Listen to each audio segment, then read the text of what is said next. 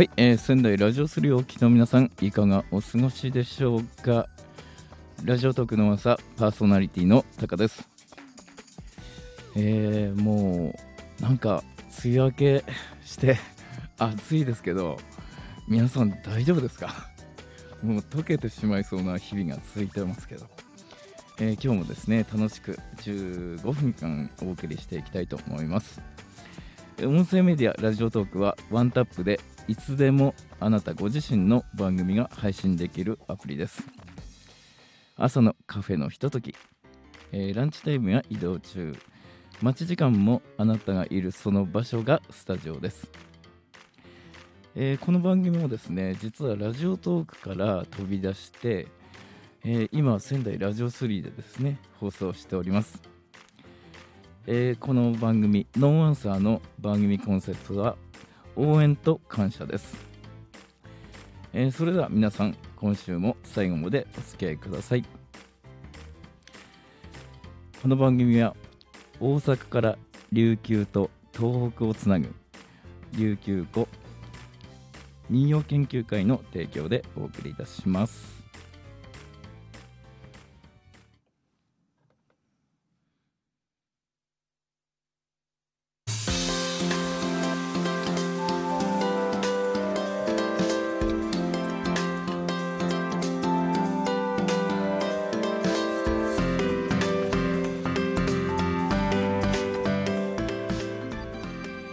はい、えー改めましてこんばんは。パーソナリティのタカです、えー冒頭でですねもう暑い、えーそしてもう梅雨明けをしたというですねお話をさせていただいたんですけどえーっと今年の夏の暑さ本当異様ですよね、えー皆さんですねあの水分補給ですね。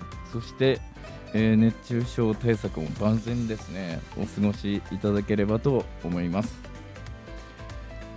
えーそれではですね今週もその夏の暑さに負けず劣らずの、えー素敵なゲストをお招きしております、えー今年5月の15日に、えー仙台市青葉区でスナックキャンディ仙台をオープンされた秋ママです秋ママこんばんはこんばんは。素敵なご紹介ありがとうございます。よろしくお願いしよろしますくお願いします。えーとこのスナックキャンディというのは、はい。えーとどんなコンセプトで作られたんでしょうか？あ、あの本当にあの番組コンセプトが応援と感謝ということだったんですけど、うんうんあのスナックキャンディのコンセプトも本当にあの同じで、まずは誰かの応援とあとはあと人と人とがつながる場所。とうんいうところで、はい非常にこうコンセプトが近いなっていうふうに思って聞いてました。まさにあのーはい番組コンセプトと一緒なのでいや本当にびっくりしました。はい はい。もともとその秋ママはそのどんな経緯ではい。あのーこのスナックキャンディをオープンさせようと思ったんですか、あそうですよねあの皆さんによく聞かれるんですけど本当にシンプルでうんもともと私西野昭弘さんのはいはい。エンタメ研究所という、まあうん。ファンクラブみたいなものがあるんですけれども、はい。それに3年前に入りましうんて、であの仙台というか宮城県でエンタメ研究所に入っているメンバーさんが集まれる場所を作りたいなっていうふうに思ったのが本当にきっかけうんうんうんだったん。ですね。はい。でちょうどあの西野昭弘さんとショールームの前田さんが五反田にうん。スナックキャンディっていうコミュニティに特化した、まあ、みんなの待ち合わせ場所を作ったんですよ。うんうん。でそれをあの知って、うん。ああ仙台というか宮城県にもうん。こんな場所があったらいいなっていうふうに思っていたのが、えー。本当にあの始まりですねきっかけ。始まり。はい、なぜそれほど熱い思いになったんですか、あの私あの3年前に、はい。あの大崎市の図書館であのサロンメンバーの中川ひとみさんという方がいらっしゃるんですけど、はいはい。その方が西野昭弘さんをお招きして講演会を開いたんですね。えーはい。はい、でそれに参加しましてでその時にあのサロンメンバーさんというか、まああのがたくさんいらっしゃって、うんでなんかそれぞれにこう帰っていったりとか、まあ、仲いい方は、まあ、きっとそこで集まって何かお話をするんだろうなというふうに思っていたんですけどうん。何せ私みたいなその日々ロム線ってあの読むだけ記事を読むだけのような、うんあのサロンメンバーさんって多分他にもたくさんいるだろうなと思ってもったいないなと思ったんですよ。まあ、人と人とがやっぱりつながれるその場所があったら、はい。もっとあのお話もできるし、もっとたくさんの人とつながれてそれこそいろんな相乗効果が生まれるだろうなっていうふうに思って、うん。ああこれはやっぱり作りたいなってその時も思いましたね改めて。えー。うん。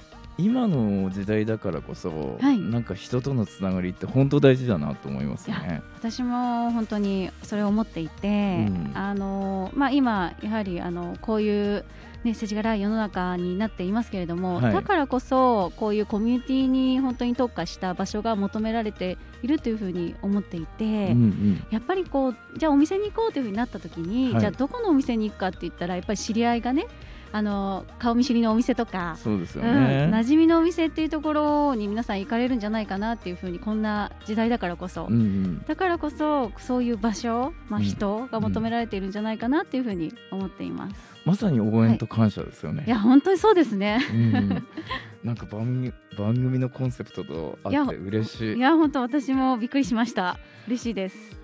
あのスナックキャンディー自体はそのいろんなところにあるんですか？そうですね。全国一応25箇所ありまして。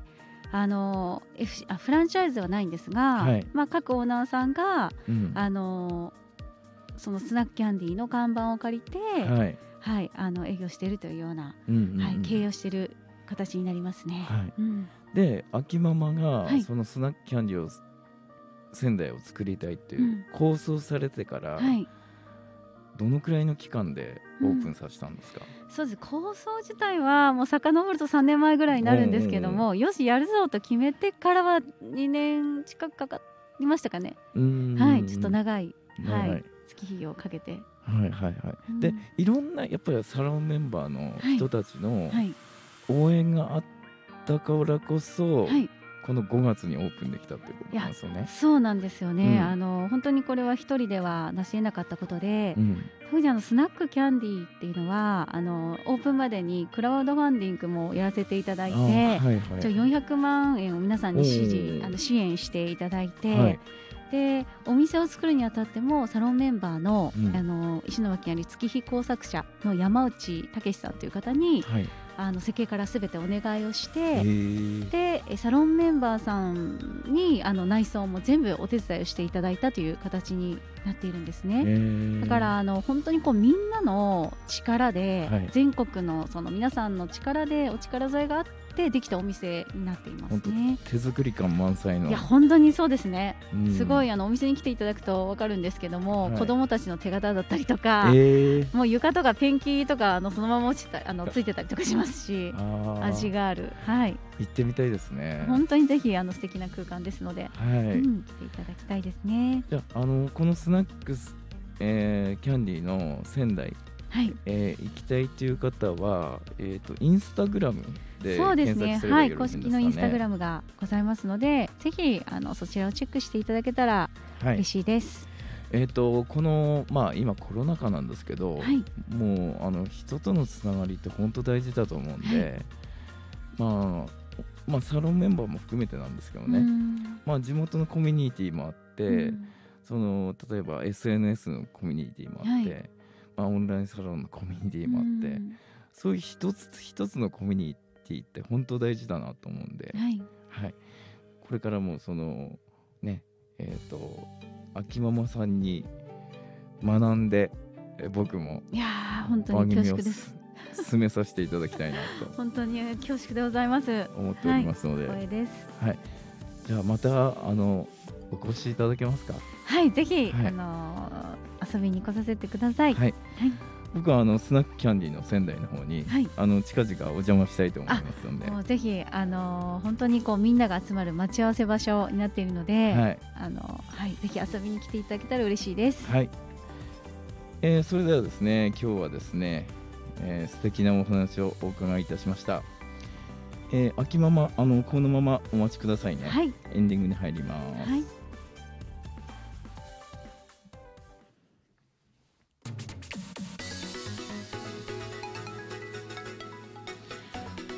はい、えーエンディングになりました。今日は秋ママさんのですね、素敵なお話を聞くことができました。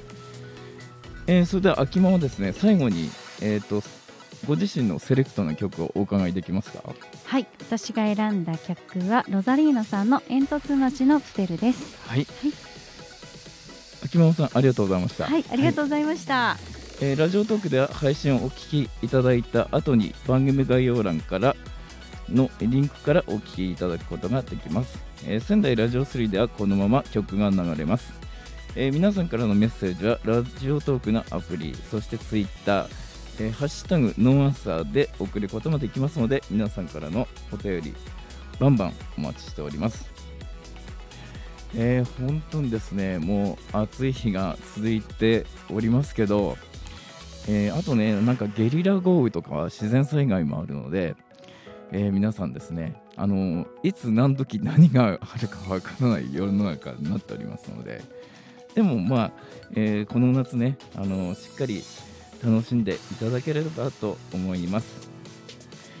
それでは来週も素敵なゲストをお招きいたします。来週もよろしくお願いします。ラジオトークのアンサーパーソナリティのタカでした。また来週。この番組は大阪から琉球と東北をつなぐ琉球湖民謡研究会の提供でお送りいたしました。